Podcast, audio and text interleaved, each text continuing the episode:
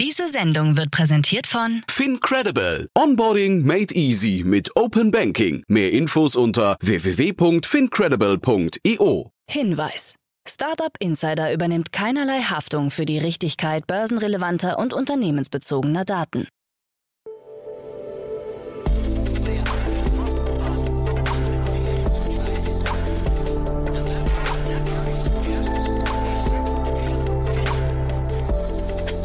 Insider Daily. Morgen Update. Einen wunderschönen guten Morgen und herzlich willkommen zu Startup Insider Daily. Mein Name ist Jan Thomas. Heute ist Mittwoch, der 3. November. Ja, das hier sind heute unsere Themen. HelloFresh wächst im dritten Quartal stärker als erwartet. Nauta Capital hat seinen fünften Fonds aufgelegt. Facebook hat eine künstliche Haut für sein Metaverse entwickelt. Der Tesla-Milliardendeal mit Herz ist scheinbar noch nicht unterschrieben. Und die Initiatoren der Squid Game Kryptowährung sind scheinbar untergetaucht. Heute im Rahmen der Reihe Investments und Exits ist Christian Buchenau zu Gast von Power Ventures zum ersten Mal bei uns. Freut mich sehr, war ein super spannendes Gespräch. Wir haben zum einen gesprochen über das große Moonfair Investment von 110 Millionen Dollar, das gestern announced wurde, aber wir haben auch sehr interessant, beziehungsweise Christian hat sehr interessant erläutert, so die Veränderungen im ganzen Kapitalmarkt gerade, die es da gibt und äh, ist ein sehr, sehr spannendes Gespräch, ist ein bisschen länger geworden, aber ich glaube, das ist es wert. Also kommt sofort nach den Nachrichten mit Anna Dressel.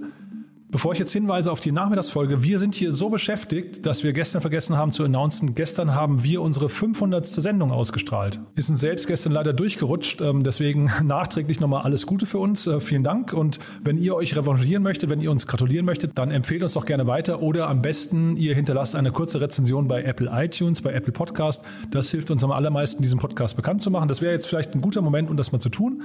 Aber auf jeden Fall war gestern unsere 500. Sendung und deswegen haben wir uns heute in der zweiten Nachmittagssendung eine kleine Besonderheit einfallen lassen und zwar eine neue Reihe, die wir starten. Lasst euch überraschen, kommt nachher um 16 Uhr. Um 13 Uhr begrüßen wir Pietro Gagliardi. Er ist der Co-Founder und CEO von Cleveron. Und das ist ein Unternehmen aus der Schweiz, das einen sehr spannenden Ansatz verfolgt, finde ich, nämlich äh, Energiesparen as Service für Großunternehmen oder für alle Gebäudetypen außer Wohngebäude. Also das ist sehr, sehr interessant, muss ich sagen. Das ist ein sehr spannender Ansatz. Und wie gesagt, da gab es gerade eine Finanzierungsrunde. Und natürlich ist das Thema Energiesparen sowieso gerade in aller Munde. Also von daher ein sehr spannendes Gespräch. Das, wie gesagt, dann um 13 Uhr und um 16 Uhr, wie gesagt, dann ein kleines Bonbon mit einer neuen Moderatorin. Es lohnt sich also nachher um 16 Uhr nochmal reinzuschalten. Um 13 Uhr auch übrigens. So, jetzt genug der Vorrede. Wir gehen rein in die Nachrichten mit Anna Dressel, danach dann Christian Buchenau von Power Ventures und vorher wie immer ganz kurz die Verbraucherhinweise. Werbung. Hi, hier ist Nina, Content Managerin bei Startup Insider. Suchst du deine nächste große berufliche Herausforderung? Dann melde dich bei uns. Wir suchen aktiv nach neuen Teammitgliedern, die Startup Insider zum führenden Informationsmedium der deutschsprachigen Startup-Szene machen wollen. Aktuell suchen wir Sales Manager, Customer Success Manager, Finanzmanager sowie Werkstudenten in den Bereichen Sales, Product und Content. Aber auch wenn keine passende Stelle dabei ist, melde dich trotzdem bei uns. Wir suchen immer nach leidenschaftlichen Menschen, die mit Startup Insider Großes bewegen wollen. Also, um mehr zu erfahren und dich zu bewerben, geh jetzt ganz einfach auf startupinsider.de/slash insider. Startup Insider Daily. Nachrichten. No, we are showing very healthy growth in these sectors. HelloFresh wächst im dritten Quartal stärker als erwartet. Der Berliner Kochboxenanbieter HelloFresh befindet sich weiterhin auf Wachstumskurs. Das im DAX notierte Unternehmen hatte am Montagabend seine Quartalszahlen für das dritte Quartal 2021 kommuniziert. Demnach stieg der Umsatz auf 1,4 Milliarden Euro und somit um fast 50 Prozent gegenüber dem Vorjahr. HelloFresh profitierte nach eigenen Angaben vor allem von einem deutlichen Anstieg aktiver Kunden, hatte aber zeitgleich seine Marketingausgaben gesteigert, was zu einem Rückgang im Ergebnis führte. Dieses lag bereinigt vor Zinsen, Steuern und Abschreibungen nur noch bei 79,8 Millionen Euro nach 114,7 Millionen Euro im Vorjahr. Im Zuge der Verkündung der Quartalszahlen hob das Startup auch seine Prognose für das Gesamtjahr an und rechnet nun mit einem Umsatzplus zwischen 57 und 62 Prozent. Bahnherausforderer wollen Bundesamt für Verkehr. Die im Netzwerk europäischer Eisenbahnen organisierten Wettbewerber der Deutschen Bahn wünschen sich eine grundlegende Strukturveränderung in der deutschen Bahnlandschaft. Um eine stärkere Verkehrsverlagerung auf die Schiene zu erreichen, fordern sie ein Bundesamt für Verkehr nach Schweizer Vorbild, das den gesetzlichen Auftrag bekommt, eine von einer möglichen Ampelkoalition zu beschließenden politischen Wachstumsstrategie entsprechend umzusetzen. Dies äußerte der Geschäftsführer des Netzwerks Peter Westenberger gegenüber der deutschen Presseagentur und nannte die Performance der DB Netz ein Zitat Desaster. Kunden im Schienenverkehr litten demnach häufig unter mangelhafter Qualität und zu knappen Kapazitäten der Infrastruktur. Die scheidende Bundesregierung hatte sich zum Ziel gesetzt, bis zum Jahr 2030 den Anteil der Schiene am Güterverkehr auf rund 25 Prozent zu steigern. Derzeit stagniert dieser bei etwas mehr als 18 Prozent. Nauta Capital schließt seinen fünften Fonds. Der europäische Frühphaseninvestor Nauta Capital mit Sitz in London, München und Barcelona hat seinen fünften Fonds mit insgesamt 190 Millionen Euro geschlossen. Der überzeichnete Fonds liegt 40 Millionen Euro über dem ursprünglichen Zielwert und wird sich erneut auf Seed bis Series A Investitionen in B2B-Unternehmen konzentrieren. In der Regel investiert Nauta zwischen 1 und 5 Millionen Euro pro Startup und kündigt an, in etwa 35 Startups in den Bereichen Fintech, Insurtech, Retail Tech und Open Source investieren zu wollen. Aus dem neuen Fonds wurden bereits elf Investments getätigt. Stock market? Yes. Rivian will bei Börsengang mit 60 Milliarden Dollar mehr wert sein als Ferrari. Der Tesla-Konkurrent Rivian steht kurz vor dem Börsengang. Immer wieder erhält die 2009 gegründete Firma Mega Investments. Die momentane Zielbewertung liegt bei 60 Milliarden Dollar, was unter anderem selbst die von Ferrari übersteigen würde. Überholen würde die Jungfirma außerdem neben Ferrari auch Urgesteine wie Volvo oder Honda. Mit dem Börsengang möchte Rivian die ersten Produkte an Kunden liefern. Der E-Pickup R1 ist bereits in Produktion und soll Anfang 2022 auf den Markt kommen. Für Amazon hat Rivian bereits ein E-Lieferfahrzeug entwickelt. Amazon ist ein Großinvestor der Jungfirma und hat bereits mehr als 1,3 Milliarden Dollar in sie investiert. Facebook hat eine künstliche Haut für sein Metaverse entwickelt. Die Umbenennung des Facebook-Konzerns in Meta soll laut CEO Mark Zuckerberg die neue Kursrichtung des Unternehmens vorgeben. Das virtuelle Metaverse. Nun wurde in Zusammenarbeit mit Wissenschaftlern der Carnegie Mellon University und der Forschungsabteilung von Meta eine neue Technologie entwickelt. Eine künstliche Haut mit dem Namen Reskin. Laut einem offiziellen Blogbeitrag besteht die Reskin aus einem 2 bis 3 mm dünnen elastischen Kunststoff. Sie ist zudem mit zahlreichen Sensoren ausgestattet und beinhaltet Magnetpartikel. Mithilfe der Sensoren könne die Technologie magnetische Flussdichten messen. Außerdem ist das System dabei als künstliche Haut für Roboter gedacht und soll das Fühlen erlernen. Weitere Extrasensoren könnten dazu dienen, Bild- und Tonsignale auszuwerten. Ob, wann und inwieweit die Technologie im geplanten Metaverse zum Einsatz kommen soll, ist derzeit allerdings noch unklar. Oh no, it's not signed. Milliardendeal mit Herz scheinbar noch nicht unterschrieben. Nachdem der Autovermieter Herz mit seiner Ankündigung 100.000 Model 3 im Wert von 4,2 Milliarden Dollar kaufen zu wollen, für ein Kursfeuerwerk der Tesla-Aktie gesorgt hatte, dämpft nun Tesla-CEO Elon Musk die Erwartungen. Nachdem sich ein Twitter-User namens Tesla Silicon Valley Club auf der Nachrichtenplattform für den Deal bedankt hatte, entgegnete Musk ebenfalls per Tweet, wenn irgendwas davon auf Herz zurückzuführen ist, möchte ich betonen, dass bislang kein Vertrag unterzeichnet wurde. Im Zuge der Ankündigung war die Tesla-Aktie um 13 Prozent gestiegen, womit das Unternehmen erstmals einen Marktwert von einer Billion US-Dollar erzielt hatte. Herz seinerseits hatte die neuen Teslas in der Flotte unter anderem mit US-Footballstar Tom Brady beworben. Bitcoin Showdown vor Gericht. Craig Wright und die Kleimans gehen in einen neuen Prozess. Wem gehören die Bitcoin im Tulip Trust? Wo sind die Private Keys? Und wer ist Satoshi Nakamoto? In einem wahrscheinlich einmaligen Gerichtsprozess hat der australische Computerwissenschaftler Craig Wright drei Wochen lang Zeit, ein Gericht davon zu überzeugen, dass er Satoshi Nakamoto ist und somit der Erfinder der Kryptowährung Bitcoin. Dies behauptet Wright seit 2016.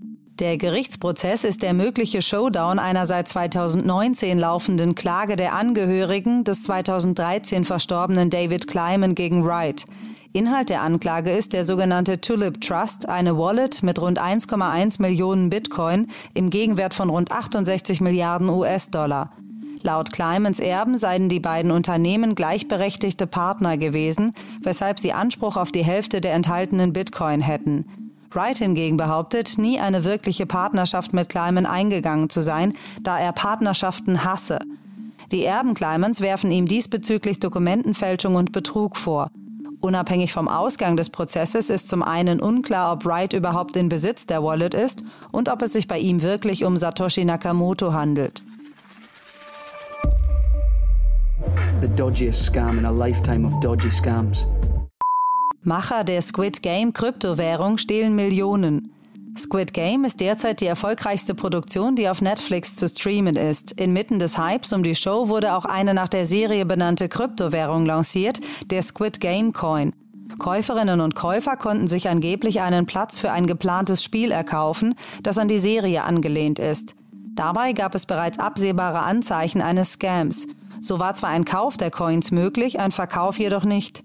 Dieser Verdacht bestätigte sich, nachdem die zugehörige Webseite und Social-Media-Auftritte der beworbenen Kryptowährung plötzlich nicht mehr auffindbar waren. Die Wallet-Adresse der Betrüger kursierte im Netz, die Millionenbeträge wurden aber durch einen sogenannten Mixer anonymisiert, wodurch sich die Transaktion von angeblich 3,2 Millionen US-Dollar nicht mehr nachverfolgen lässt. Pinterest führt neues Format Pinterest TV ein.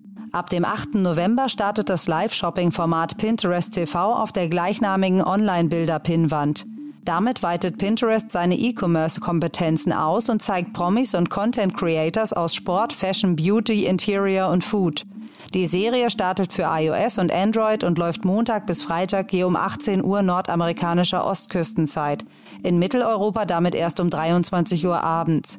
Jeden Freitag verwandelt sich die Sendung in eine Shopping-Show im Stil von QVC, bei der die Zuschauenden exklusive Produkte von verschiedenen Marken mit speziellen Rabatten erwerben können. Darüber hinaus kündigt Pinterest auch ein virtuelles Studio an, in dem die Produzenten technische Unterstützung leisten und mit Kreativen zusammenarbeiten können. Startup Insider Daily. Kurznachrichten eBay Deutschland will mit seiner neuen Plattform Marken und Vielfalt in den Fokus stellen und das Marktplatzmodell stärker betonen. Dabei handelt es sich in erster Linie um eine strategische Neuausrichtung in Sachen Kommunikation unter dem Motto eBay, das seid ihr. Momentan sei eBay für viele Menschen noch nicht greifbar genug, wie Linde Shares Chief Marketing Officer bei eBay Deutschland erklärt. Vodafone will sein 5G-Mobilfunknetz in Deutschland flächendeckend auf die nächste Entwicklungsstufe umstellen, die ohne die Vorgängertechnik LTE auskommt. Das kündigte das Unternehmen am Dienstag in Düsseldorf an. Dabei sollen sämtliche 5G-Antennen und das Kernnetz auf 5G Standalone migriert werden. Der Instant Messaging Dienst Snapchat verfügt jetzt über Sound-Snippets von beliebten Shows wie zum Beispiel The Office, SNL und Shrek. Ab sofort können Sounds aus den TV-Shows und Filmen in Snaps integriert werden. Möglich macht dies ein neuer Deal zwischen Snapchat und NBC Universal. Der jüngste Kursanstieg von Shiba Inu hat Tausende von Anhängerinnen und Anhängern des Meme-Coins dazu veranlasst, eine Petition an die Trading-Plattform Robinhood zu richten, damit das Asset auf der Handelsplattform gelistet wird. Verfügbare Informationen auf change.org zeigen, dass schon über 469.000 die Petition unterzeichnet haben. Und das waren die Startup Insider Daily Nachrichten von Mittwoch, dem 3. November. Jetzt geht es weiter im Programm mit Investments und Exits. Startup Insider Daily. Investments und Exits. Ja, dann freue ich mich sehr. Christian Buchenau ist heute hier von Power Ventures. Hallo Christian. Hallo Jan, grüß dich. Ja, ich freue mich, dass du da bist. Wir hatten neulich deinen Kollegen Georg ja schon hier im Podcast. Es war ein super spannendes Gespräch. Ja, und heute freue ich mich, dass du zum ersten Mal hier bist. Ähm, vielleicht sag doch mal am Anfang nochmal für die, die Power Ventures nicht kennen. Ihr seid ja so eine richtige Institution eigentlich in Berlin, aber vielleicht magst du euch trotzdem nochmal kurz vorstellen. Ja, sehr gerne und vielen Dank erstmal für die Einladung. Ähm, der Georg ist gerade in seinem wohlverdienten Urlaub, deswegen darf ich einmal schnell übernehmen. Ähm, Power Ventures ähm, ist ein Early-Stage-Fonds ähm, aus Berlin. Ähm, wir investieren in Seed, Late Seed und Series A nennt man das ja heute in äh, Software Service Enterprise Software Companies. Übersetzt in Tickets heißt das ungefähr, dass wir 350.000 bis 3,5 Millionen Euro initial investieren, machen circa 25 Investments pro Fund ähm, und haben unter anderem zum Beispiel in Pipedrive, aber auch in Bundlebots, Detectify und Stripe investiert ähm, und freuen uns immer, äh, wenn wir Zuschriften bekommen oder E-Mails ähm, mit ähm, tollen Gründern, ähm, die wir uns dann direkt anschauen und vielleicht sogar investieren. Pipedrive zeigt ja auch schon, da habt ihr wirklich einen sehr internationalen Scope, kann man sagen, denn ähm, Pipedrive aus Estland, ne? Pipedrive kommt aus Estland, äh, also Tallinn. Ähm, das ist ja, die bauen unfassbare Companies. Das ist ein, ein Ökosystem, was sehr Produkt ähm, ähm, konzentriert ist oder fokussiert ist, äh, haben ganz andere äh, ganz andere Art eigentlich Startups irgendwo zu bauen, deswegen wahnsinnig interessant. Ähm, wir investieren, würde ich sagen, 60 Prozent in Dach und äh, 40 Prozent im Rest von Europa. Ähm, und äh, Estland haben wir jetzt zwei Investments. Wir haben dort auch in Outfunnel investiert, in den ehemaligen Pipedrive äh, CMO. Und dementsprechend ist es natürlich ein sehr, sehr spannendes Ökosystem für uns. Ja, und was ja auch ein Vorbild ist, zumindest im Bereich E-Government, ähm, da, da, man weiß zumindest, dass die ganzen deutschen Politiker immerhin äh, pilgern, aber dann irgendwie wenig lernen. Ne? Das ist leider das Problem. Ähm, aber gibt irgendwo eine Statistik irgendwie äh, Unicorns per äh, ich glaube, Bewohner oder irgendwas. Und ähm, also da ist äh, Estland immer ganz weit vorne. Ähm, tolles Ökosystem. Äh, gehört, glaube ich, wahrscheinlich auch irgendwie so, wenn man so möchte, fast zu den Nordics dazu. Ne? Und da geht ja generell auch äh, unglaublich viel, muss man sagen. Aber jetzt heute reden wir über ein Berliner Thema, das du mitgebracht hast, und über eins aus den USA. Da bin ich jetzt mal sehr gespannt. Aber das Berliner Thema, muss ich sagen, ist ein extrem spannendes. Ähm, freue mich da mal auf, deine, auf deinen Einblick da oder auf deinen Blick da drauf. Ja, sehr gerne. Ich dachte heute, also, äh, dass wir einmal über Moonfair sprechen und einmal über Industry Ventures ähm, und dass wir da so ein bisschen abbiegen eigentlich in eine makroökonomische Diskussion, wenn du so willst, wo wir uns mal Assetklassen anschauen und ähm, was eine Moonfair dann irgendwo auch anbietet und dagegen habe ich mich extra dann äh, oder daneben habe ich mich dann extra äh, für Industry Ventures ähm, entschieden, die da eher den klassischen Ansatz haben und ähm, deswegen vielleicht, vielleicht ganz interessant ähm, für die Zuhörer. Genau, dann lass uns mal mit Moonfair anfangen, weil das wirklich auch, ähm, also die sind ja in aller Munde irgendwie und die Runde ist jetzt sehr bemerkenswert, finde ich, ne? Ja, absoluter Wahnsinn. Äh, 125 Millionen von Inside äh, Venture Partners. Ähm, ja, kann sich, glaube ich, jeder selber die Bewertung ausrechnen, wenn man da irgendwie 15 bis 20 Prozent Verwässerung annimmt. Ähm, Inside Venture Partners ist natürlich einer der größten und erfolgreichsten Venture Fonds weltweit. Ähm, sie haben circa 30 Milliarden under Management. Ähm, der letzte Fonds ist 9,5 Milliarden Dollar groß, also das ist schon, schon groß und haben tolle Investments drin. Ähm, hier in Deutschland sind sie unter anderem in Commerce Tools investiert und in Camunda, zwei Superfirmen. Ähm, wir sind co-investiert mit Insight, unter anderem bei Pipedrive, wo wir aber mittlerweile ausgestiegen sind und bei Detectify in Schweden. Ähm, dementsprechend wirklich Tier One Investor. Die haben 225 Millionen investiert in Moonfair. Moonfair wiederum wurde 2015 vom Steffen Pauls gegründet. Der Steffen ist eigentlich ein alter Private Equity Veteran, muss man sagen.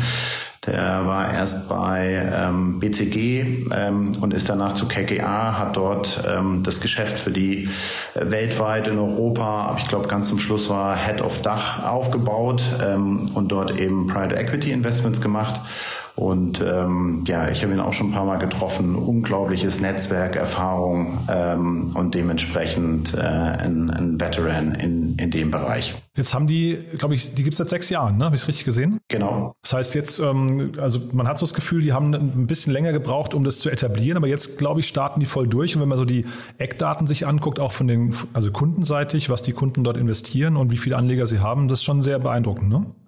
Ja, absolut. Ähm, ich hatte auch gelesen, also das ist kurzes Research, ähm, den wir gemacht haben, dass der durchschnittliche Kunde dort 550.000 Euro anlegt ähm, in die jeweiligen Fonds, die sie, die sie anbieten und dass sie mittlerweile auch eine, Milliarde, an der Management haben, was ja so ein bisschen die der Threshold ist, den, den, äh, den man da irgendwo erreichen will. Und dementsprechend äh, ist das ein absoluter Meilenstein. Ähm, so wie ich das verstanden habe, ähm, hat vorher Fidelity Management investiert. Fidelity Management ist auch einer der größten Asset Manager ähm, die vor allem äh, ja alle Arten von, von Fonds irgendwie anbieten, auch ETFs.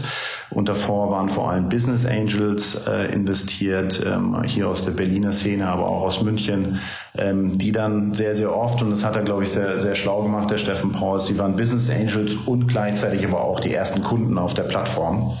Ähm, und dementsprechend, ähm, du brauchst für solche Themen immer ein bisschen Anlauf, aber ich finde, da ist er, da ist er ganz weit vorne dabei. 2015 gegründet, heute 125 Millionen geraced. Also ähm, Gratulation. Und wir sprechen ja immer wieder mal von Demokratisierung verschiedener Märkte. Ne? Das hatten wir irgendwie bei der ganzen Robin Hood Trading Republic Welle auch irgendwie oder auch ähm, bei, bei Coinbase und so weiter. Ist das jetzt hier auch so? Mein, mein Gefühl sagt mir irgendwie, dass das wäre so die Demokratisierung der Private Equity Ecke. Genau, also wenn man ein bisschen ausholt, es gibt ja unterschiedliche Assetklassen, also unter anderem zum Beispiel Immobilien, Fixed Income, ähm, FX, also alles, was mit Currencies irgendwo zu tun hat, Aktien, aber auch Private Markets.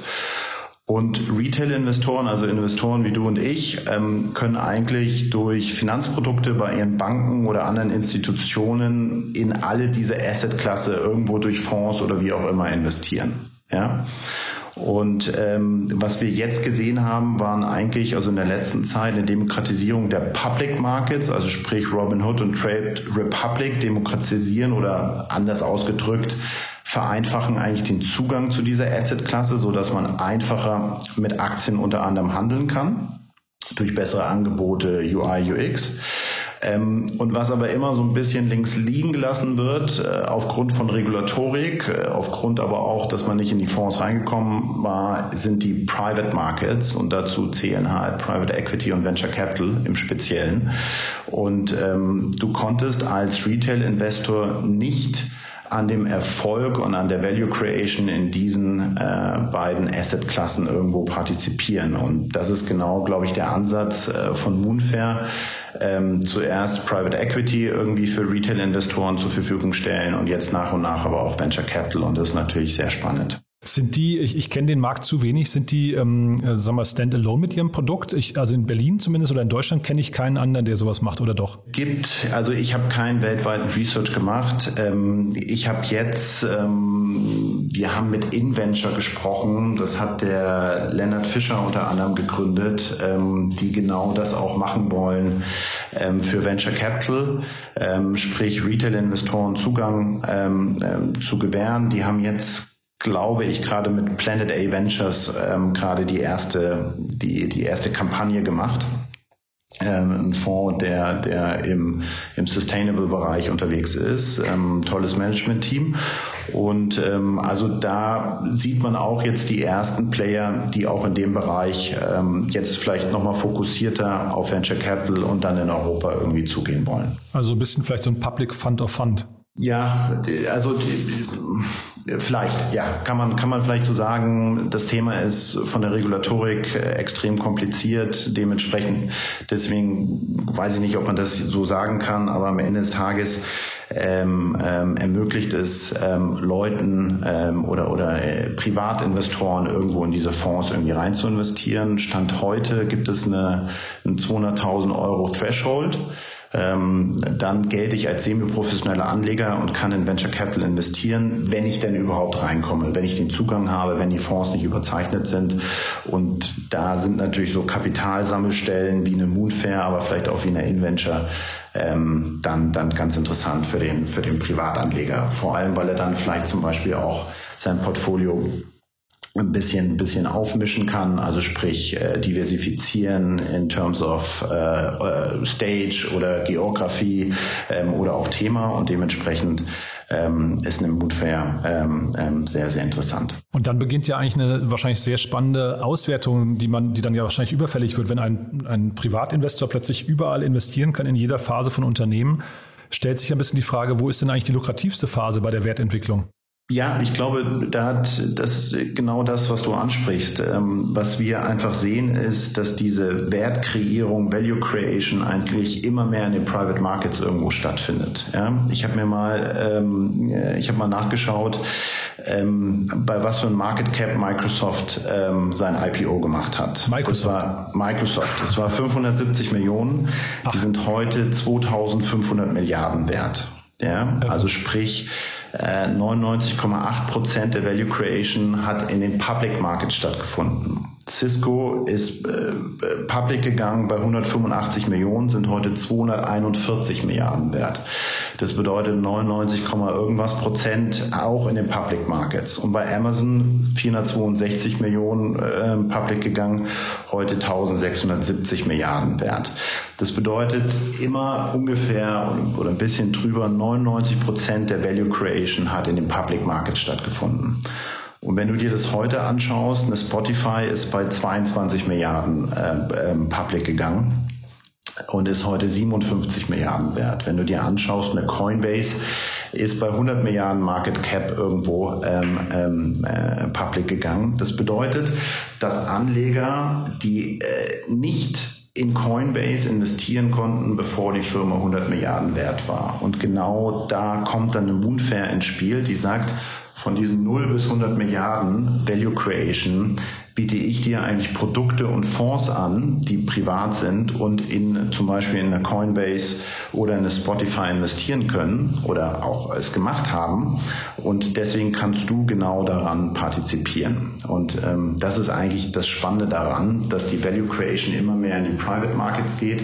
Auch wenn du dir zum Beispiel eine Stripe anschaust, in die wir äh, glücklicherweise investieren konnten. Ach wirklich, letzte, ja, wow, genau, das wusste ich gar nicht. Ja. Letzte private Runde, 95 Milliarden ähm, US-Dollar. Und da komme ich als institutioneller, aber auch als Privatinvestor, ähm, kann ich daran nicht partizipieren. Da ist ja jetzt auch äh, UiPath, wenn ich mich hier richtig erinnere, sind ja auch irgendwie, glaube ich, mit, mit 35 Milliarden oder so in die Börse gegangen. Ne? Klarna ist in einer ähnlichen Dimension irgendwo unterwegs. Also da sieht man schon, ich habe hier mit dem Daniel Wild immer von Mountain Alliance die ähm, Diskussion wäre falsch. Er hatte eben diese Überzeugung, dass er sagt, der äh, Public-Sektor bewertet nochmal anders als der Private-Sektor. Deswegen haben wir ganz oft auch Börsengänge, die dann eben so ein bisschen was, einen kleinen Dip haben, wenn sie rauskommen. Ne? Also nicht nur nach oben, die Richtung nicht nur nach oben zeigt. Aber jetzt hier finde ich das natürlich mega spannend, weil äh, ich kann dir sofort folgen. Da verändern sich gerade so die Marktparameter ähm, eigentlich sehr stark.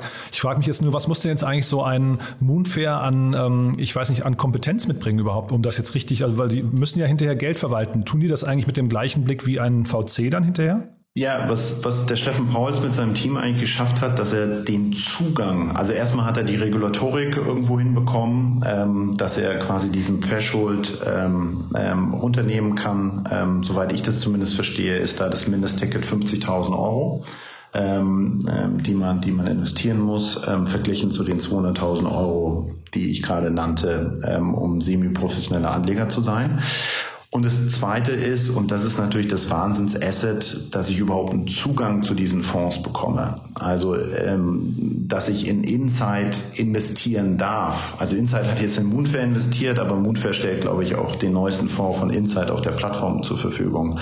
Dass ich überhaupt in Private Equity Fonds wie KKR, ähm, EQT und, und, und viele andere investieren kann, die natürlich in den letzten Jahren äh, wahnsinnig erfolgreich waren und ähm, ähm, es sehr, sehr schwierig ist, in diese Fonds irgendwie reinzukommen. Und das hat er natürlich durch sein Netzwerk und durch seine Erfahrung ähm, hat er da den Zugang irgendwo geschaffen. Und ähm, das ist äh, wirklich tatsächlich dann die Leistung ähm, und stellt eigentlich diesen Zugang dann Retail-Investoren zur Verfügung, die das nie im Leben sonst irgendwie hinbekommen hätten. Und das ist eigentlich das Spannende. Ähm, sprich, ich kann jetzt mir Fonds irgendwo aussuchen und er wird da sicherlich, um auf deine Frage zurückzukommen, eine Vorqualifizierung machen, ähm, indem er sich irgendwo die Performance der Fonds irgendwie anschaut, indem er das natürlich auch irgendwo gewichtet nach Geografie, nach Thema, ähm, aber auch nach Stage und ähm, stellt dann eigentlich äh, mit Informationen, angefüttert mit Informationen, diese Angebote seinen Investoren zur Verfügung. Ähm, die dann wiederum direkt in diese Fonds investieren können. Und das ist natürlich ein Angebot, so wie ich es zumindest ähm, noch nirgendwo gesehen habe. Und ähm, das ist das Spannende an diesem Geschäftsmodell. Und ich hatte vorher gerade über, über Venture Capital gesprochen und die IPOs ähm, und dabei natürlich so ein bisschen Private Equity links liegen lassen. Kommt daher, weil ich aus dem Venture Capital natürlich komme, aber Private Equity war natürlich wahnsinnig erfolgreich in den letzten Jahren und haben da ähm, die sehr guten Fonds äh, deutlich nördlich von 25 Prozent äh, IRA äh, pro Jahr erwirtschaftet. Und deswegen ist es natürlich eine Assetklasse, die, die, die wahnsinnig spannend ist. Genau, aber über die Returns und Profitabilität von Moonfair gab es, glaube ich, noch nichts zu lesen. Ne? Das ist jetzt quasi noch, noch vielleicht auch zu früh. Wahrscheinlich braucht man da irgendwie ein paar Jahre irgendwie investiertes Geld, um irgendwie mal, was nicht, ähm, sinnvolle Benchmarks überhaupt erstellen zu können. Ne? Ja, also ich gehe davon aus, die, die Fonds haben Laufzeiten von sieben bis zehn Jahren, ähm, äh, oft zehn plus zwei und dementsprechend kann man da heute nicht sagen. Aber ich glaube, ähm, ich glaube, dass die Fonds generell gut laufen, weil du ja auch siehst, dass die Fonds, die eine KKA jetzt aufsetzt, immer größer werden. Ähm, und dementsprechend kriegen sie sehr viel Zulauf von institutionellen Investoren, aber halt jetzt auch von Retail-Investoren durch, durch Moonfair. Dann lass uns mal vielleicht jetzt äh, nochmal nach Amerika gehen. Du hast ja Industry Ventures noch mitgebracht. Das ist dann quasi der Gegenentwurf, ne? Das, also, oder quasi das traditionelle, fast eher so ein bisschen wie ihr, ne? Ja, wenn ich noch einen Schritt nochmal kurz machen kann, was ganz spannend ist, durch auch eine News letzte Woche, dass eigentlich Sequoia Capital nur von der anderen Seite das Venture-Modell so ein bisschen disrupted, indem sie sagen, hey, wir setzen jetzt einen Ever, Evergreen Fund irgendwo auf, weil die haben sich geärgert, dass sie eigentlich nur bis zum IPO an der Value Creation dabei sind, aber dann irgendwann nicht mehr. Und die haben jetzt eigentlich gesagt, äh, wir wollen jetzt auch eine Art Hedge Fund oder zumindest ein, Fund, der mit Aktien handeln kann, irgendwie mit aufsetzen. Und ähm, das ist quasi die Herangehensweise von der anderen Seite, eben kommend von der Private-Seite, ähm, um auch an der Value Creation in den Public Markets ähm, zu partizipieren. Das wollte ich nur noch mal kurz erwähnen, weil es, glaube ich, auch ganz spannend ist, die Sichtweisen von beiden Seiten und ähm, da auch zu gucken, wie die Fonds, die eher aus dem Private oder aus den Public Markets kommen, wie die jetzt nach und nach über ihre Geschäftsmodelle nachdenken. Ja, man sagt ja eigentlich auch, dass, ähm, äh, also ich hatte den Jens Giersberg neulich hier von 10x DNA Capital Partners, das ist der Fonds von mhm. also Frank Thelen, das ganze Universum. Und die haben irgendwie mal berechnet, dass wenn Sequoia quasi nicht in die Startups investiert hätte, sondern zum Börsengang in die Startups dann erst investiert hätte, dass die Rendite eigentlich höher gewesen wäre. Ich weiß nicht, ob es stimmt, aber das war seine These und deswegen glauben die halt eben, dass man ist fast ein bisschen konterkarierend von dem, was wir gerade besprochen haben, ne? Ähm, weil äh, das dann ja quasi äh, wieder bedeuten würde, man macht im Public Market mehr Geld, ne? Ja, also keine Ahnung, also äh, ob die These richtig oder falsch ist. Ähm, ähm, ich glaube, Sequoia, habe ich letztens gelesen, hat 26 Milliarden ähm, äh, Dollar Proceeds an ihre LPs zurückgespielt ähm, und dementsprechend, glaube ich, machen die schon ein paar Sachen richtig. Am Ende des Tages kommt es, glaube ich, so ein bisschen aufs Diversifizieren an. Ja, also ich will wahrscheinlich nicht 100 Prozent im Public Market sein und nicht 100% in Private Markets. Und jetzt gibt es einfach eine Möglichkeit, mich da breiter irgendwo aufzustellen. Und ich finde es immer eine eine sehr deutsche Diskussion äh, zu sagen, das ist besser als das und natürlich mit historischen Daten, weil dann weiß es jeder. Ähm, ich glaube, ähm, äh, man muss sich breit aufstellen und beides ist super und in Verbindung ist es noch super, super. Also dementsprechend, ähm, glaube ich, äh, machen beide Angebote sehr viel Sinn. Dann lass uns jetzt, wie gesagt, nochmal über Industry Ventures sprechen, äh, weil das erinnert mich so, wie gesagt, vom Setup ein bisschen an euch, nur halt vielleicht eine Nummer größer, ne? Na, Industry Ventures ist ein Fund of Fund. Also wir sind ein Venture Capital Fonds, der direkt in, in, in, in Startups investiert. Ähm, Industry Ventures ist ein Fund of Fund. Die haben circa 5 Milliarden Assets under Management und die haben jetzt einen 575 Millionen Hybrid-Fund aufgelegt. Ich komme gleich dazu, was da Hybrid ist. Ähm, klassischer Fund of Fund, was meine ich damit? Das ist eigentlich eine Institution, die bei institutionellen Investoren wie Pensionsfonds, aber auch Versicherungen Geld einsammelt, um dann für diese in der Assetklasse Venture Capital irgendwie äh, zu investieren. Ja, also es bedeutet, der Industry Ventures investiert in uns oder investiert in Project A oder in Cherry ähm, oder auch ins Inside Venture Partners. Ähm, ähm, das ist deren Geschäftsmodell. Aber ich hatte gelesen, wahrscheinlich ist das das Hybride. Da wollte ich dich nämlich auch fragen, weil sie auch Direktinvestments machen, ne? Genau so ist es. Wie erkläre ich kurz, ähm, wie funktioniert ein Fund of Fund normalerweise? Die haben eine Matrix definiert ähm, und definieren einmal für sich äh, Geografien, die spannend sind, also USA, Europa, Asien zum Beispiel, Stages, die, die spannend sein könnten, Early Stage, Growth, äh, zum Beispiel und dann natürlich auch irgendwie Themen, äh, sagen wir mal B2B-Funds, äh, Consumer-Funds oder, oder wie auch immer. Und dann ähm, gucken die sich eigentlich immer ähm, äh, Fonds an, die die beschriebenen Kriterien für sie empfehlen. Also für Early Stage in, in Europa zum Beispiel nehmen die, können die Power nehmen. Für Consumer in Europa würden die dann Hardcore Capital nehmen. Und so investieren die und bauen sich eigentlich dadurch ein Venture Capital Portfolio irgendwo auf. Und was die indirekt dadurch natürlich auch machen, ist, dass sie dadurch Zugang zu mehreren Hunderten von Portfoliofirmen äh, bekommen, die wiederum die Venture Capital Fonds für die irgendwo halten. Und eine Industry Ventures hat sich jetzt überlegt, und das Modell macht aus meiner Sicht einfach sehr viel Sinn, dass sie äh, sehr, sehr früh oder dass sie breit diversifizieren und dass sie dann eigentlich, also indem sie in Fonds investieren und dass sie dann eigentlich in direkte oder direkte Investments machen können in Portfoliofirmen der Venture Capital Fonds, äh, wo der Venture Capital Fonds zum Beispiel nicht mehr mitziehen kann, aber noch Pro-Rata-Rechte hat. Ähm, und das übernehmen die dann durch ein Direct Investment. Ich gebe dir ein Beispiel. Wir haben bei Pipedrive investiert, sehr, sehr früh damals. Und irgendwann wurden die Runden immer größer, wo es einfach keinen Sinn mehr macht und wir das auch nicht mehr konnten, ähm, ähm, ähm quasi mitzuziehen. Ähm, und wir haben dann in dem Fall aber noch Pro-Rate-Rechte gehabt in einer Runde, die wahnsinnig überzeichnet war, weil die Firma einfach sehr, sehr gut ist und haben dann wiederum ähm, ähm, zum Beispiel Fonds angesprochen, die dann das Direct Investment in, äh, in, in, in Pipedrive gemacht haben. Und das ist natürlich ein sehr, sehr schönes Modell, weil ich ähm, in überzeichnete Deals reinkomme, in die ich normalerweise nicht reinkommen würde. Und weil ich aber auch äh, mit Partnern zusammenarbeite, die schon drei, vier Jahre Due Diligence auf, auf diesem Portfolio Unternehmen gemacht haben. Also wir kannten das Geschäftsmodell, wir kannten äh, die KPIs, wir kannten das Management-Team vor allem und konnten deswegen natürlich eine sehr, sehr gute Recommendation abgeben. Und dementsprechend ähm, ist es, glaube ich, äh, kann man da als of Fund ähm, sehr, sehr gut diversifizieren, indem man halt sehr früh irgendwo in, in Fonds investiert, dadurch ein großes Portfolio kreiert und dann eigentlich in die Perlen direkt investiert. Und dementsprechend macht dieses Modell aus meiner Sicht sehr, sehr viel Sinn. Ist äh, hochgradig spannend, finde ich. Ähm, Gibt es da also auch deutsche oder europäische Pendants dazu? Weil ich finde, das Modell macht, also du hast ja gerade schon gesagt, macht hochgradig Sinn, oder? Ja, das Modell macht Sinn. Äh, die erweitern das sogar noch äh, für Secondaries, also die kaufen dann teilweise aus bestehenden Fonds LPs. LPs sind die Limited Partner, das sind die Investoren in einem Venture Capital Fonds kaufen die äh, manchmal die Investoren raus, die, die plötzlich Liquidität brauchen ähm, oder was auch immer vorgefallen ist. Also das sind eigentlich so die drei Pillar.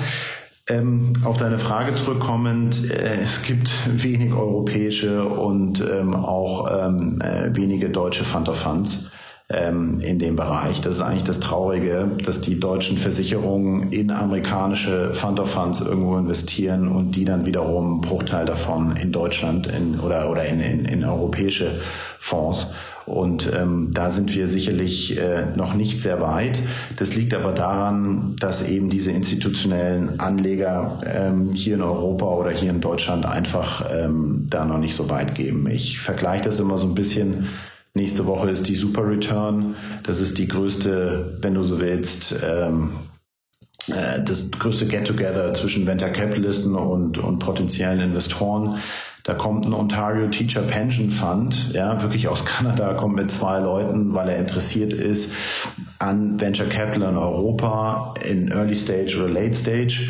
Ähm, und daran siehst du, wie weit die mit ihrem Mindset sind, ähm, ähm, dass sie das Ganze nämlich irgendwie als Opportunity irgendwo sehen.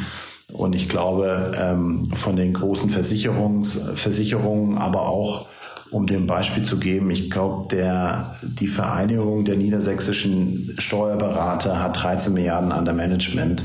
Ähm, da wird, da taucht natürlich kein Mensch von denen irgendwo äh, bei solchen Veranstaltungen auf. Das bedeutet, diese Assetklassen werden einfach komplett links liegen gelassen, ähm, weil das Mindset da einfach noch nicht ist ähm, und weil auch das Skillset einfach auch noch gar nicht dort vorhanden ist. Und ähm, das gilt es, gilt es zu verbessern äh, ähm, in, in, in Deutschland, aber auch in Europa aus meiner Sicht. Ist aber kein regulatorisches Thema demnach, ja? Nein, also das, du siehst nein. eher das Mindset, weil das, das müsste man jetzt einfach nur mal, weiß nicht, ähm, befeuern und massieren, ne? Ja, absolut. Also ich glaube, die europäische Venture Capital Szene ist ja, ist ja noch relativ jung, wenn du so willst. Ähm, und äh, also wir kreieren, wenn du äh, Returns erst seit, seit zehn Jahren im Allgemeinen. Ähm, dementsprechend brauchen die da vielleicht ein bisschen Vorlauf. Aber ähm, also die, was ich zumindest mitbekommen habe, also meine sehr subjektive und persönliche Erfahrung ist, dass das Mindset und die Erfahrung und auch das Skillset einfach einfach noch nicht gegeben ist und ähm, ähm, und ich mich aber immer wundere, warum warum dem so nicht ist. Ähm, wenn du dir die Inflation anschaust, die wir gerade im Moment haben, ähm, bedeutet das einfach, wenn, dass ich als eine große Versicherung und Pensionsfonds einfach mehr in Public und Private Markets schieben muss, ähm, weil mir einfach äh, Fixed Income oder was auch immer, welche Asset-Klasse einfach nicht mehr die Returns geben, ähm, um überhaupt bei, bei, bei Net Net Null irgendwie rauszukommen. Ja, also da muss es einen Shift geben und ähm, wir hoffen, wir hoffen, dass er auch bald irgendwie kommt. Ähm, wer da natürlich tolle Arbeit geliefert hat, ist der Europäische Investmentfonds, der ja da so ein bisschen Vorreiter ist und der teilweise den äh, Versicherungen auch anbietet, guck, wir haben hier die Datensets, wir wissen, welche Fonds gut funktionieren und welche nicht, ähm, welche GPs gut sind, also General Partner, das sind die Partner in den, in den Fonds und können euch da auch ein bisschen helfen dabei. Mm, aber bei uns ist zumindest da noch nicht so viel angekommen. Das äh, mag auch an uns liegen, aber äh, wenn ich mit meinen, mit meinen Kollegen spreche, ist es bei denen, glaube ich, relativ ähnlich und dementsprechend äh, würden wir uns da freuen, wenn es da, wenn es da, wenn es da neue Schritte gibt. Ja, diese staatlichen Fonds, es gibt ja immer wieder mal so Ankündigungen auch von irgendwelchen Superfonds und so weiter, die haben, glaube ich, so ein bisschen das Manko, dass sie dann angekündigt werden und dann aber entweder nicht abgerufen werden oder gar nicht, gar nicht zur Verfügung stehen. Das, das trackt dann niemand richtig. Das sind dann eher so Pressemeldungen, hat man so das Gefühl, die dann eigentlich äh, ja, hinterher dann doch irgendwie an Schlagkraft verlieren. Ne? Ja, ich glaube, die KfW zum Beispiel macht einen super Job in, in Deutschland. Also ich glaube, so an den staatlichen, also wir meckern ja immer gerne über staatliche Institutionen. In dem Fall können wir das, können wir das eigentlich nicht machen. In dem Fall sind es echt die privaten.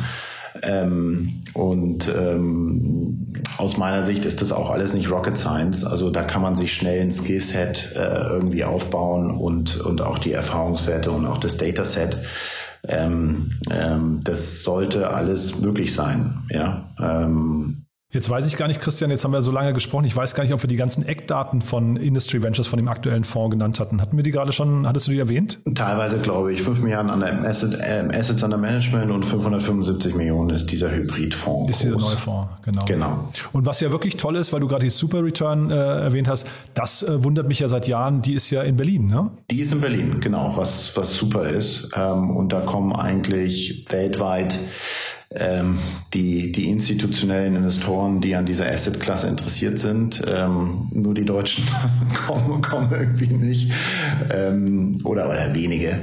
Und dementsprechend, ähm, ja, aber es ist eine tolle Institution und ähm, ja, wir sind auch natürlich froh, dass die hier in, hier in Berlin stattfindet. Ja, was so ein bisschen verwunderlich ist, finde ich. Ne? Und ähm, man hat immer, also jetzt in der Vergangenheit war es immer so, dann war, glaube ich, äh, punktuell die höchste Private Jet Dichte am Flughafen Tegel der ganzen Welt, ne? Ja, ist das so? Ja, das also hat man mal gesagt, das wäre irgendwie so der Tag oder die zwei Tage, ich glaube zwei Tage geht die, ne? Ähm, äh, wo, wo wirklich dann die ganze Welt im Private Jet anreist. Also nicht, dass man das jetzt befürworten möchte, ich finde es nur eine nette Anekdote. Ne? Ja, ja. Cool, Christian. Du, also äh, haben wir denn zu den beiden Themen was Wichtiges vergessen? Ich finde es sehr, sehr spannend, weil die so von zwei ganz unterschiedlichen Ecken kommen auf, äh, auf äh, die Frage, wo wird eigentlich in der Zukunft Geld verdient, ne? Absolut und zeigt einfach, dass auch diese Modelle irgendwie im Moment disrupted werden und dass es selbst in diesen Modellen irgendwo Innovation gibt und dementsprechend ähm, ja, kann man das beides natürlich nur, nur begrüßen. Nee, ist wirklich spannend, weil wir haben hier in der Vergangenheit relativ häufig über die Cotus und Tiger Globals dieser Welt gesprochen, die ja auch so ein bisschen irgendwie äh, mit, mit neuen Spielregeln um die Ecke kommen und wahrscheinlich gehören die in diese Gemengelage irgendwo auch mit rein, ne? Ja, ab, ja, ähm, Also dieser Spielveränderer, weißt du, wenn man jetzt hier so drauf guckt, ne, wir haben einmal den Private Equity Markt, dann haben wir hier Fund of Fund, äh, was ja, was ja spannend ist und, und äh, bei Tiger Global hat man das Gefühl, die, die lassen sich ja sehr leicht Huckepack nehmen. Du hast ja vorhin auch schon gesagt, Due Diligence wurde schon von vielen gemacht äh, im Vorfeld, ähm, wo man dann einfach nur auf einen fahrenden Zug aufspringt mit viel Geld in der Tasche, ne? Ja, absolut. Also ich glaube, äh, ich glaube, die, die, die Wellen äh, von Tiger äh, Global ähm, kommen selbst im Early-Stage-Bereich an. Ähm, äh, weil teilweise natürlich auch Series B und Series A Funds ähm, jetzt irgendwie früher investieren müssen, einfach vor Tiger, weil sie mit denen in der Competition halt äh, weniger Chancen haben. Was uns wiederum zugutekommt, weil wir machen seit zehn Jahren Early Stage und dementsprechend müssen wir da keinen, nicht unseren Approach irgendwo verändern. Und ähm, je einfacher oder je mehr Geld in Follow-up äh, ähm, oder für Follow-up-Finanzierung zur Verfügung steht, desto besser natürlich auch für uns. Und Deswegen, ja, also die, diese Wellen kommen an und ähm, sind jetzt aber für uns als Early-Stage-Fonds durchaus positiv. Ähm, dementsprechend kann ich da gar nichts Schlechtes äh, drüber sagen. Ähm, wenn du natürlich hier mit, mit einem Growth-Investor oder einem CSB-Fund sprechen wirst, ähm, der wird da natürlich eine andere Meinung wahrscheinlich dazu haben. Genau, und man hat ja momentan, ich weiß nicht, wird, wird natürlich die Zeit zeigen, aber man hat das Gefühl, es gibt auch genügend gute Startups, ne? Also aus meiner Sicht ist die Quantität und die Qualität war noch nie so gut. Wir haben zum ersten Mal Second-Time, Third-Time Founders. Wir kriegen Ingenieure ins Gründen.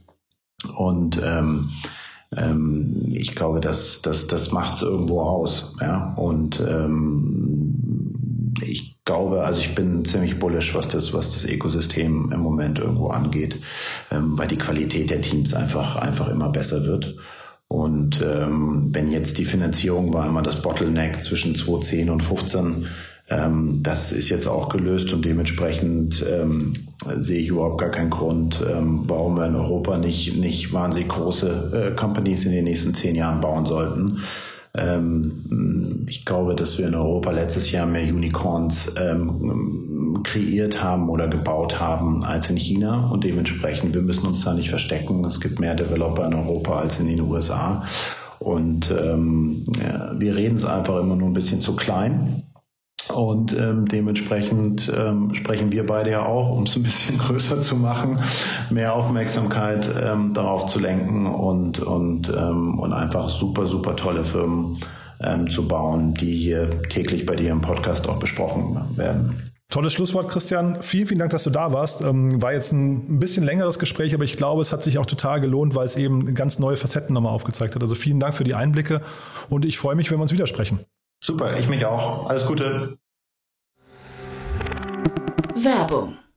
Hi, hier ist Moritz, Marketing und Growth Manager bei Startup Insider. Wenn du über die verschiedensten Themen immer auf dem neuesten Stand sein möchtest, dann empfehle ich dir auf jeden Fall unsere Newsletter auszuprobieren. Von unserem täglichen Morning Briefing Startup Insider Daily zu unseren themenspezifischen Newslettern wie Krypto und Web3, Investments und Exits oder KI Kompakt bist du mit unseren Newslettern immer top informiert. Falls du interessiert bist, kannst du dich jetzt ganz einfach kostenlos anmelden und zwar unter startupinsider.de/slash insider. Startup Insider Daily, der tägliche Nachrichtenpodcast der deutschen Startup-Szene. So, das war's für heute Vormittag. Das war Christian Buchenau von Power Ventures. Vielen Dank nochmal, Christian. Hat mir großen Spaß gemacht. Nochmal an euch die Bitte oder beziehungsweise die Erinnerung, falls ihr uns gratulieren möchtet zu unserem Jubiläum, die 500. Folge gestern, dann tut das doch am besten über Apple Podcast und hinterlasst kurz eine Bewertung. Das hilft uns am allermeisten, diesen Podcast noch bekannter zu machen. Wir freuen uns auf jeden Fall, dass dieser Podcast inzwischen zu den meistgehörten Startup-Podcasts in Deutschland gehört und möchten das natürlich auch gerne untermauern und noch mehr Leute erreichen, die sich hoffentlich für Startups interessieren, die sich für Innovation, für Digitalisierung interessieren und einfach ja, und einfach lernen möchten, wie die Zukunft der Wirtschaft von morgen aussieht. So, also dafür vielen, vielen Dank und ja, dann wie gesagt nochmal nachher. Um 13 Uhr geht es weiter mit Pietro Gagliardi, dem Co-Founder und CEO von Cleveron. Und um 16 Uhr dann, wie gesagt, ein kleines Bonbon, ähm, eine neue Reihe, die wir starten. Von daher freue ich mich auch, wenn ihr da nochmal einschaltet. Also, bis später dann und bis dahin einen erfolgreichen Tag. Ciao, ciao.